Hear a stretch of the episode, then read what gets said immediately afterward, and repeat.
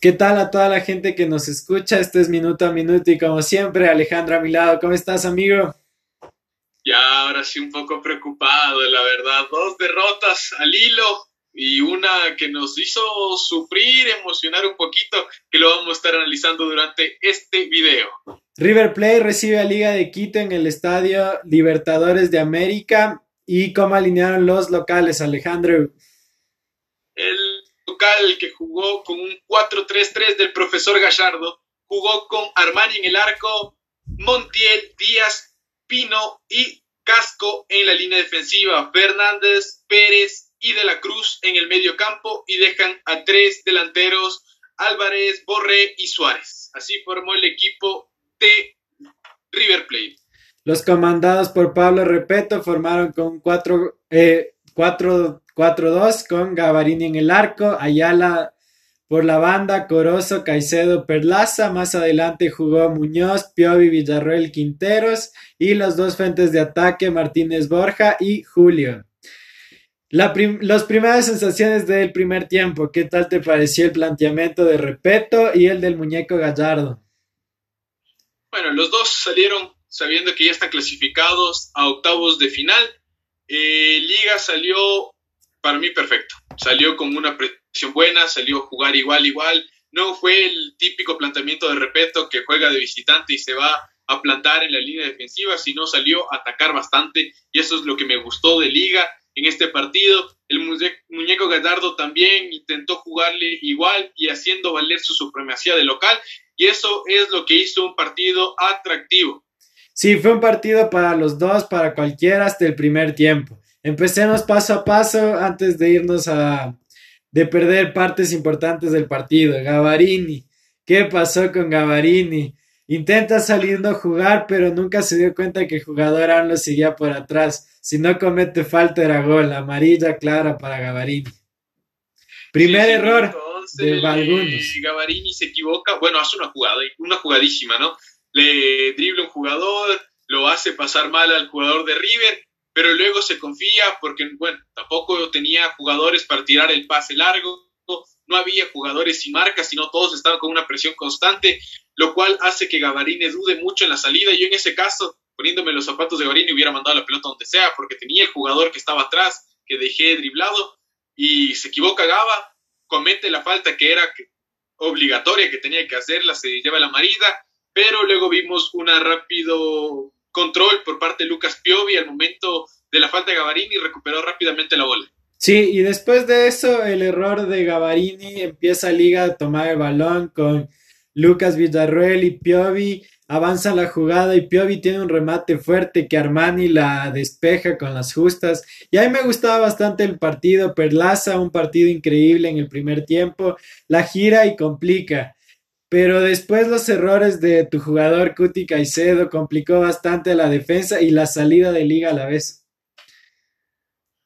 Sí, el disparo de Piovi, como ya lo decías, al minuto 12, qué terrible balazo de Piovi. Un jugador que me encanta es el Pitbull, junto a Luca Villarreal, unos jugadorazos para mí, para mi gusto, qué buenos. Eh, Lucas Villarreal se lleva la tarjeta amarilla al minuto 19, al igual que Montiel al 20. Y ahí comenzó un poquito de nerviosismo, creo yo, por parte del árbitro, porque en tan solo cuatro o cinco minutos comenzó a repartir amarillas a lo loco, como ya te mencioné, Villarroel, Montiel y luego Adolfo Muñoz con una tarjeta amarilla. Entonces, para mí fue nerviosismo. Y lo del Cunti Caicedo, ¿qué te puedo decir? No es regular en liga, no es titular, está replegado a la banca. Datito no jugó el Mariscal Guerra por acumulación de tarjetas amarillas, querían guardarlo para el partido de octavos de final, algo que para mí fue totalmente erróneo, debieron haberle hecho jugar y si se ganaba la primera tarjeta amarilla, no hay problema, es ida y vuelta el partido, hubiera pasado tranquilamente. Eh, pero bueno, el Kunti nos deja mucho que desear. Para mí, tuvo altos y bajos durante todo el partido, la verdad. Sí, sí, y como te digo, en una llegada a River Plate, el Cuti Caicedo se le ve ansioso y sale, le deja Corozo solo y ya tenía la marca de Villarroel, pero sale a defender y ahí es cuando Corozo se queda solo y lo complica a Gavarini a la vez. Por suerte erraron los jugadores de, de River Plate y la amarilla de Villarroel creo que fue necesaria porque si él no hacía la falta, quedaban 4 contra 3 y quizás se venía la primera de River Plate, pero Villarreal se avivó, por así decirlo, y cae la amarilla. Después, antes de esta amarilla, eh, Julio desborda perfectamente, se amaga a un jugador, la deja solo, parece que va a patear y patea a Martínez Borges. No entró porque Armani estuvo en una noche que quería esa noche. Lo de Julio igual, me gustó mucho, igual que el Kunti tuvo altos y bajos, esta Julio tiene más altos que bajos. Eh, esa es una jugada tremenda la que fabrica Julio. Dribla jugadores, desborda, lo clásico que nos tenía acostumbrados en el campeonato ecuatoriano el año pasado y hace dos años también. Lo hace muy bien Julio y lo cede. Le cede a Cristian Martínez Borja. Yo creo que también es Julio entiende el cansancio, ya no le, le iban a faltar piernas para pegarle el bombazo y yo esperé un bombazo de Cristian Martínez Borja. Le dio tibio también, le dio muy tibio la pelota y por eso creo que no entró la primera de liga porque de lado y lado estaban cediendo ocasiones importantes de gol. Sí, Muñoz también tuvo un partido interesante y a la vez a Muñoz la cayeron faltas por donde sea, por cualquier lado y se notó que a Muñoz la querían frenar porque estaba desatado. Y la amarilla de Muñoz a mi punto de vista no era amarilla. ¿Tú qué opinas? discutible, discutible, pero yo digo que. Digo que no, tampoco. Que no, la, fue una falta, un choque, una entrada normal. Para mí, una entrada normal puede interpretarse con un poquito más de peligro, por eso la marida, pero Muñoz, qué jugador. Qué jugador, cada vez está subiendo su nivel, espero que continúe así. Eh, River, la línea defensiva y el, y el arquero Armani estuvieron en, su noche, por lo cual... Hasta la delantera de liga no estuvo tan fina. Eso también, la delantera de liga tampoco estuvo fina, hubo más adelante hubo más ataques de liga, pero el primer tiempo quedaba con un 0 a 0, un partidazo hasta el primer tiempo por espectáculo, por ocasiones de gol, por jugadas, por definiciones por parte de lado y lado que no llegaron a concretarse. Para mí el primer tiempo es de 10. En, ocasiones de gol, antes de pasar al segundo tiempo, eh, eh, Piovi arma una increíble jugada, deja Muñoz Julio entra solo al arco, Muñoz se aviva y hace el pase y Julio tenía que hacer una rabona para que entre Pero Armani estuvo en su noche, hizo lo que todo arquero quiso hacer y se la come Julio. Y Suárez, el jugador de River, le pega también al arco después de un, una galleta increíble a Pedro Pablo Perlaza, donde yo pensé que iba a ser gol, pero el, el arco nos ayudó. Y Julio y Muñoz, quiero hablar de esta pareja que no se entienden tan bien. No sé si viste que Muñoz se notaba frustrado porque no proyectaba el pase que quería, sino frenaba la jugada. Entonces ahí creo que probar esa, esa, esa dupla creo que teníamos que hacer en el campeonato nacional y no en la Copa Libertadores. O quizás sí, porque este, ya estamos clasificados, ¿no? El repeto sabe algo que nosotros no, quizá. Yo creo que comparto contigo. Eh, Muñoz se lo notaba frustrado porque quería Julio llevarse el, show. Julio quería llevarse el show porque él es el jugador habilidoso, eh, quería marcar al hombre, quería correr detrás de la pelota, quería ser el centro de atención, pero es lo pusieron a Julio más por lo que él tiene esa capacidad de mover el fútbol rápido. No a Sornosa, Sornosa eh, tiene mucho la pelota, él tiene mucho la pelota, claro que abre más rápido el juego, lo mueve por las bandas, pero pone lento el fútbol de liga. Este era un partido donde se necesitaba rapidez y lo que le puede dar Julio y Muñoz. Como dices, esta dupla no se entiende porque no ha jugado seguido como lo que es Sornosa y Muñoz, que es una dupla que ya se están entendiendo perfecto y es lo que llama la atención. Repeto, quiso probar algo nuevo por la velocidad de juego que tenía River y con la velocidad que quería jugar Liga me gustó esta pareja, toca ajustarle un poquito más para que tenga ese fruto que Liga necesita. Sí, y esto, el primer tiempo es otra historia con el segundo tiempo. Yo al primer tiempo le doy nueve porque nos faltó el gol y hubo ocasiones. Pero el segundo tiempo, un desastre. El esquema de River Plate cambia y, y Liga se nota complicado. No sabía no sé, creo que no tuvieron el planteamiento, no pensaban que River se iba a venir con todo. ¿Qué opinas? Eh, desde el primer cambio de, River, en el cual entró, bueno, salió Ignacio Martín Fernández por un golpe, eh, minutos tempranos, si no estoy mal, déjame te chequeo, está al minuto 8, ya sintió la rodilla, y seguía jugando ya por amor a la camiseta de River. Entra Santiago Sosa, el cual es un mediocampista de calidad.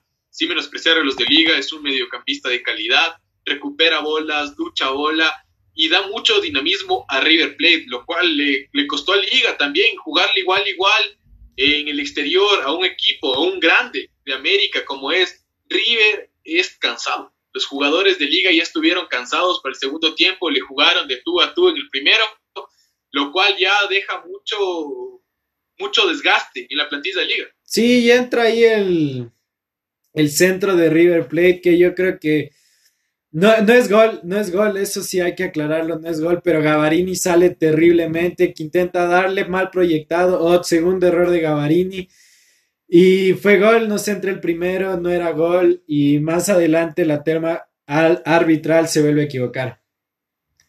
Sí, Gavarini salió mal, eso te digo, con la experiencia, yo fui arquero en su momento, y creo que Gavarini pudo haberla despejado con puños.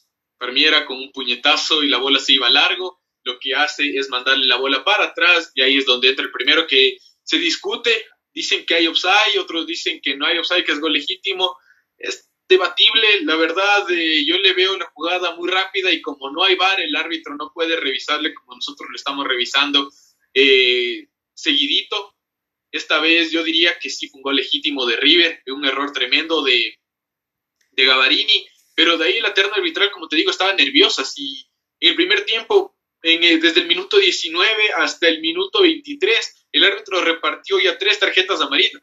El árbitro estaba como loco sacando tarjetas amarillas, queriendo asentarse, diciendo yo soy la autoridad, a mí me tienen que respetar. No es por meter el resultado de que Liga perdió por culpa del árbitro, no es así, hubo errores, son humanos, Liga le jugó de tú a tú, en el segundo tiempo se notó la jerarquía de River y el cansancio de Liga, y para mí hay un penal clarísimo que no le pitan a Liga. Sí, antes de adelantarnos a eso y hablando más de los errores de los árbitros, Ayala recibe una falta de Montel que era roja directa. Era acumulación de doble amarilla y era roja directa, pero el árbitro le tiembla. Y otro error que comete en la jugada de, de Corozo, porque River se crece al momento de marcar el primer gol y la deja para que un jugador entre al gol y se va al tiro de esquina, pero Corozo nunca lo tocó y el Corozo le dice que no tocó y el, el árbitro da tiro de esquina. Tercer error fatal en esta terna.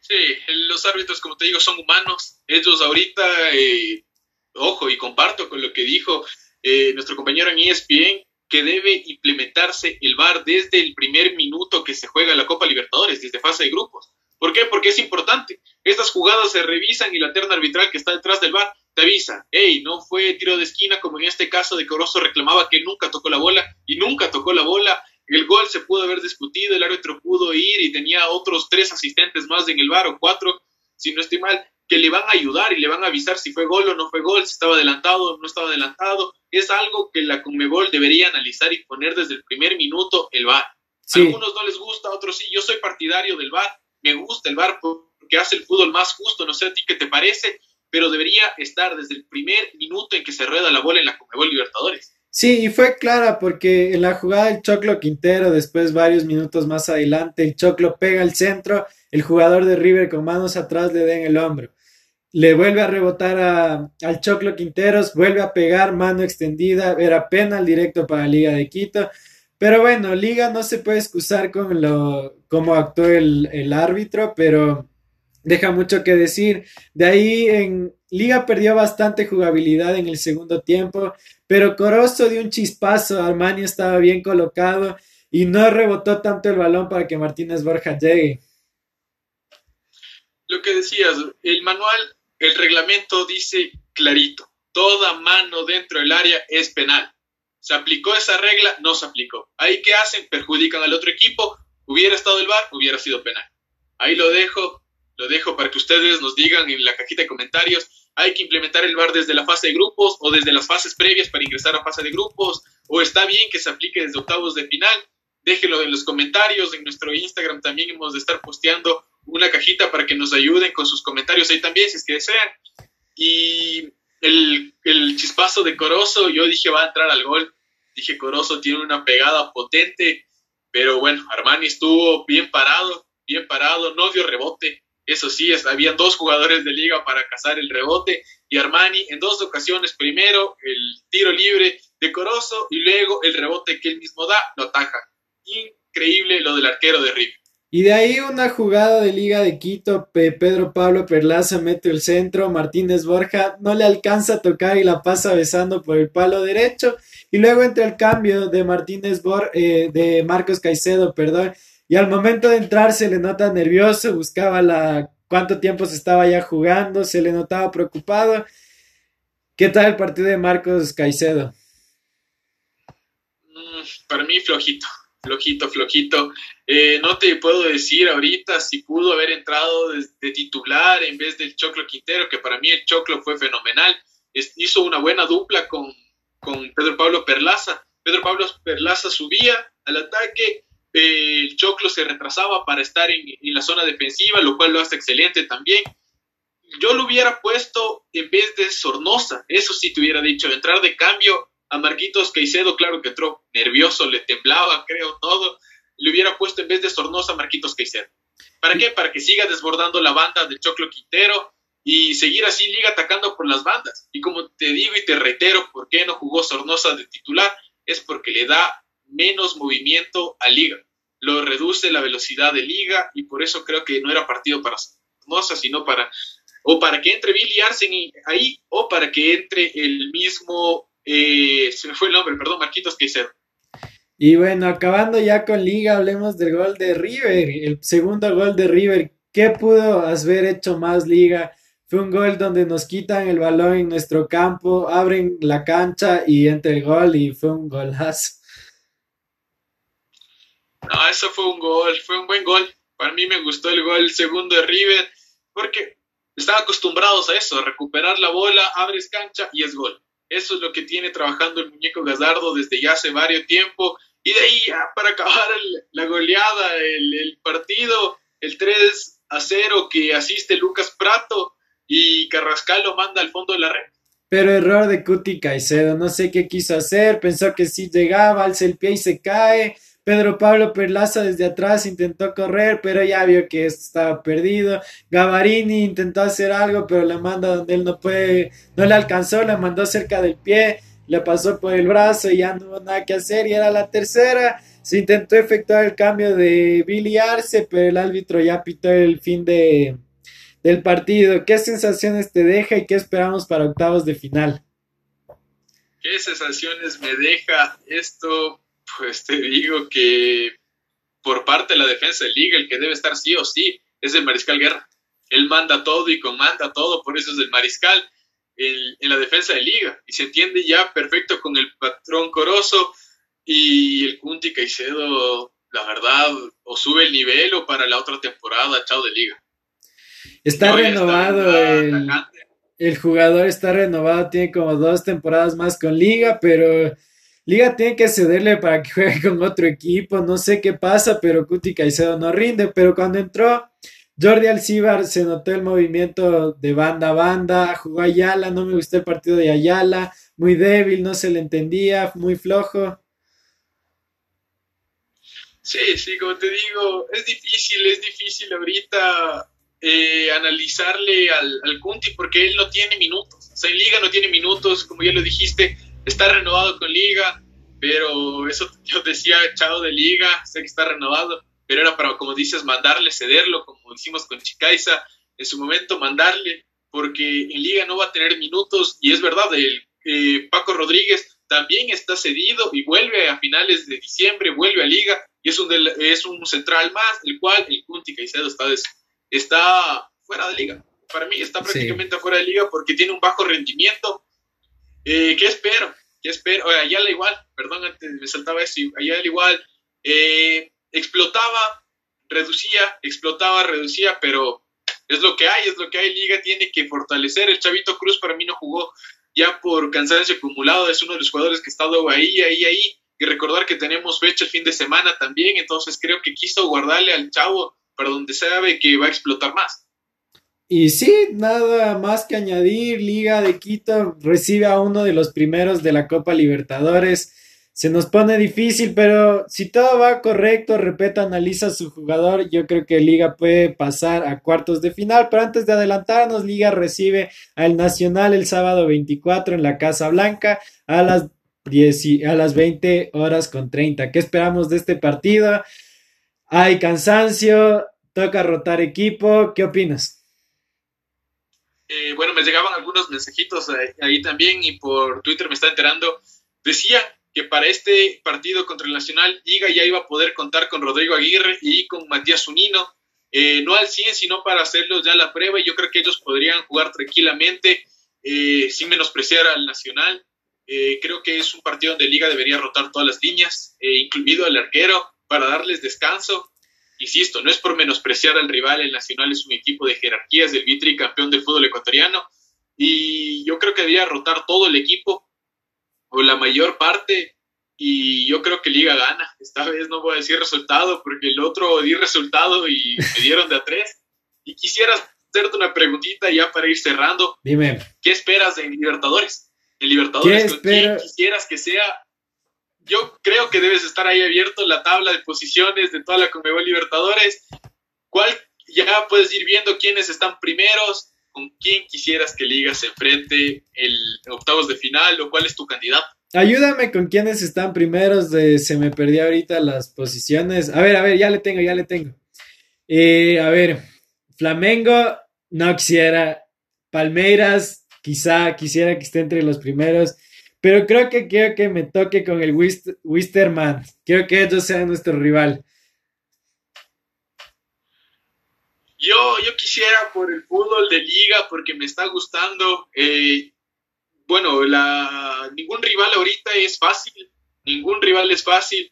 Eh, la verdad sí quisiera que Liga se mida a Flamengo o a Boca, que son líderes de grupo, y también, ¿por qué no a, a Racing o a Santos? Me gusta, me gusta, creo que son equipos que pueden sacarle lo mejor a Liga y creo que con eso Liga pasando octavos de final con un equipo más pesado, sin menospreciar a Wisterman tampoco, eh, se encaminaría bien bonito a, esta etapa de la Copa Libertadores. Sí, pero depende mucho en el sorteo. Se vuelve a jugar la Copa Libertadores en noviembre, no falta nada, par de mes, un par de días nada más. Y yo quiero darte el pronóstico para Liga Nacional y creo que Liga gana por dos goles. Esperemos que esta vez así sea, amigo. ¿Algo más que agregar? Yo me despido dando un abrazo y un agradecimiento por eh, a Leonel Suárez, por la nueva imagen del canal que tiene y por todo lo que hemos estado trabajando. Emilio eh, es grande, es grande nuestro proyecto, tiene alas para seguir creciendo y gracias a todos ustedes por estar aquí presentes. Y como les decimos al inicio, gracias por hacernos parte de su día y esto fue todo por el capítulo de hoy. Muchas gracias. Gracias, un abrazo de gol.